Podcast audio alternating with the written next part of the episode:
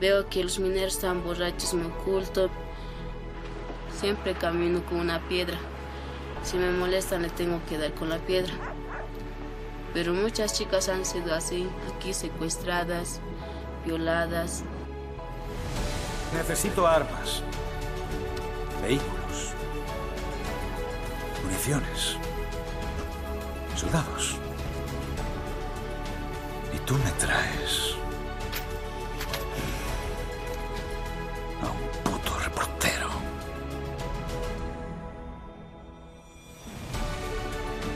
Hi, dear Clara.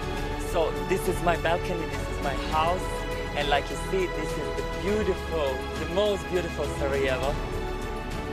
Y el Goya al mejor cortometraje documental es para Maldita, a love song to Sarajevo.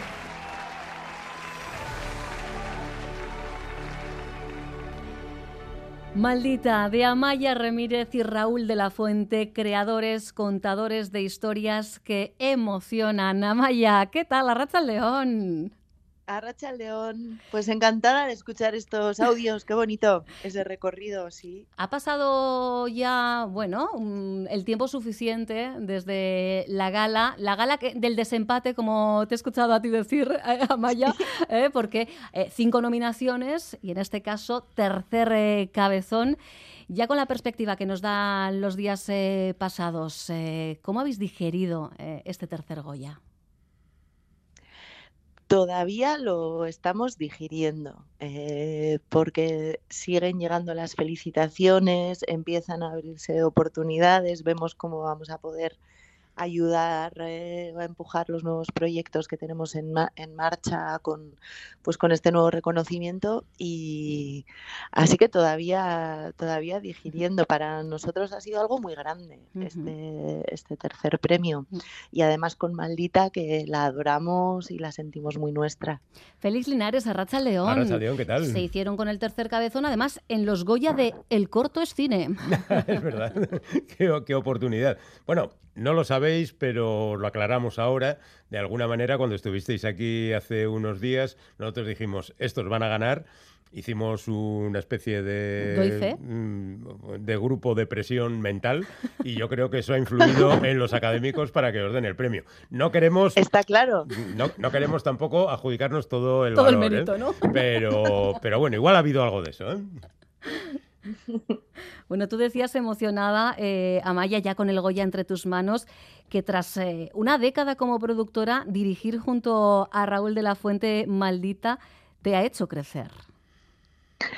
Sí, pues me ha, me ha hecho superarme, explorar cosas nuevas, ver mm, la satisfacción de ver reflejado algo como tú te has imaginado, como has pensado desde el principio, eh, las discusiones creativas con Raúl me ha encantado, ha sido una maravilla. Yo siempre he visto la, eh, la producción como un oficio súper creativo y quise, mm, no solo, pero quizás más en, en, documental especialmente, ¿no? que es lo que solemos hacer.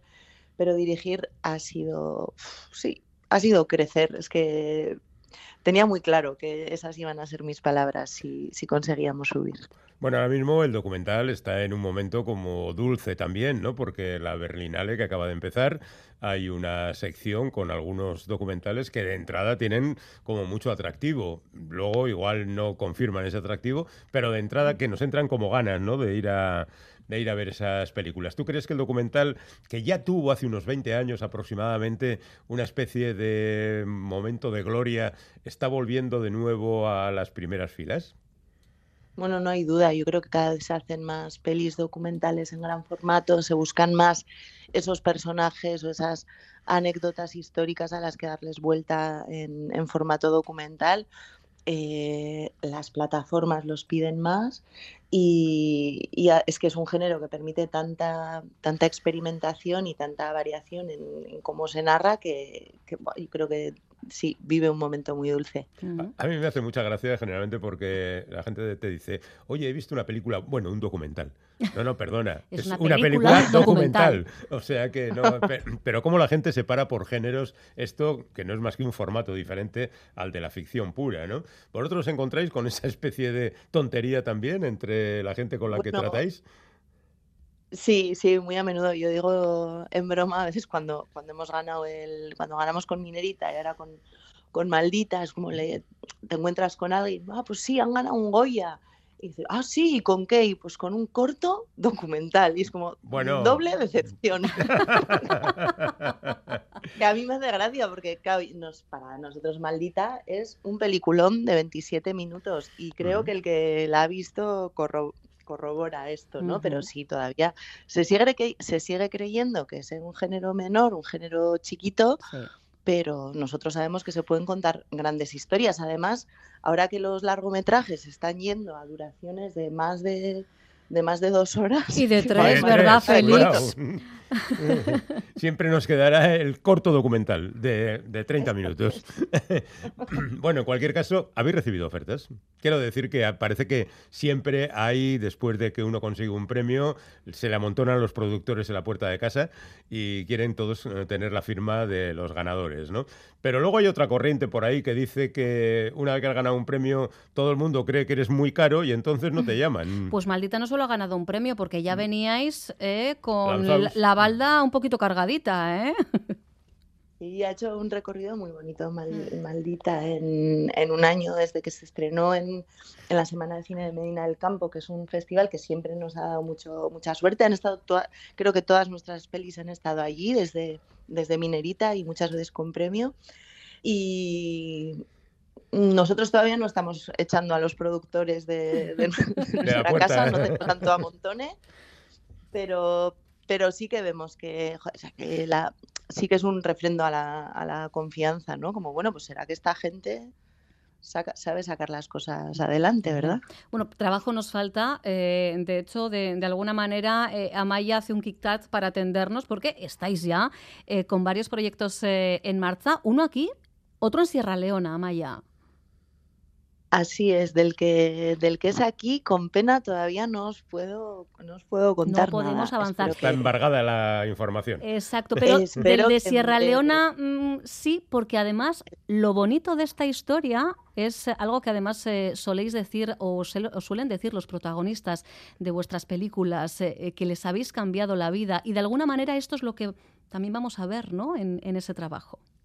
Sí, eh, esta peli es Bayo Bayo Baby, es un, es un largo con el que llevamos ya seis años y claro, la protagonista que se llama Aminata, pues ha vivido una vida increíble, le han pasado más cosas de las que, de las que nos pasarán a nosotros en, en 50 años y, y tiene, ella tiene 22 ahora. La conocisteis Es- con 17, ¿no, Amaya?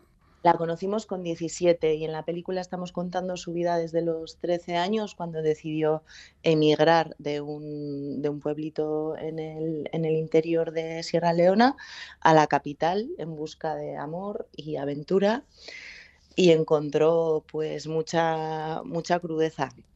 Pero ella ha sabido sa- eh, salir adelante y, y se ha metido en nuestras vidas también con, con fuerza. ¿no? Ahora Ami- Aminata es una parte muy, muy importante de nuestras, de nuestras vidas. Ahí estamos, eh, totalmente enredados con, con Sierra Leona.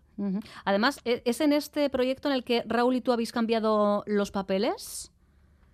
No cambiado, aquí también... Aquí también ¿O es un complementar? Aquí también codirigimos. Ah, sí, codirigís, sí. vale, vale. Como que es una manera de que sean satisfactorios los, los proyectos también, ¿no? Cuando son tantos años y se te meten tan dentro. Mm. Es una manera, ¿no? De, de dar el todo por el todo. Bueno, hay que decir que, eh, de hecho, la idea original también de, de Maldita, o, o por lo menos eh, eh, em, la que se desarrolla, el hecho de que sea la crónica del nacimiento de una canción, creo que esa idea fue tuya, ¿no, Amaya? Sí, sí, así es, así es. Eh, pensé que, bueno, ya que se quería retratar esa relación histórica entre Sarajevo y Barcelona, ¿por qué no hacerlo a través de dos artistas que se dirigieran esos mensajes de seducción digital que digo yo, en las que Bozo le va contando a Clara, la coprotagonista, la pianista barcelonesa, le va contando cómo es Sarajevo, cómo es su vida y van creando juntos la canción que culmina pues con el viaje de Bozo a, a, Sara, a, a Barcelona. Barcelona. Sí. Eh, allí, precisamente, eh, grabasteis eh, quizá el momento más inolvidable de toda la película, en la Basílica Ah, Santa sí. María del Mar. Sin duda, sin duda. Hubo un momento de pura emoción, magia, arte y simbiosis total entre, entre Bozo y Clara, que realmente habían compartido muy pocas horas en persona, pero son unos artistazos, entonces nos pusieron los pelos de punta con, con esa interpretación que para mí es la secuencia más bonita de la peli y la que transmite muy bien algo que queríamos, que es que eh, el espectador pudiera empatizar con, con los civiles bajo, bajo los, lo- el fuego de los francotiradores. ¿no? Eh, a mí me pone los pelos de punta esa secuencia, me parece una de las cosas más bonitas que hemos hecho. Raúl llevó la cámara, la cámara a hombro en un plano secuencia, eh, interrumpida así durante toda la, toda la interpretación y fue, bueno, pues mágico. Pues habrá que ver, maldita, quien no lo haya visto. ¿Habrá opciones, Amaya? Ahora sí, ¿no? Espera- esperamos que sí, es que ahora estamos or- eh, tratando de organizar pases y aprovechar este momento, porque claro, la, la gente la, la quiere ver, quiere saber qué es este, este maldita.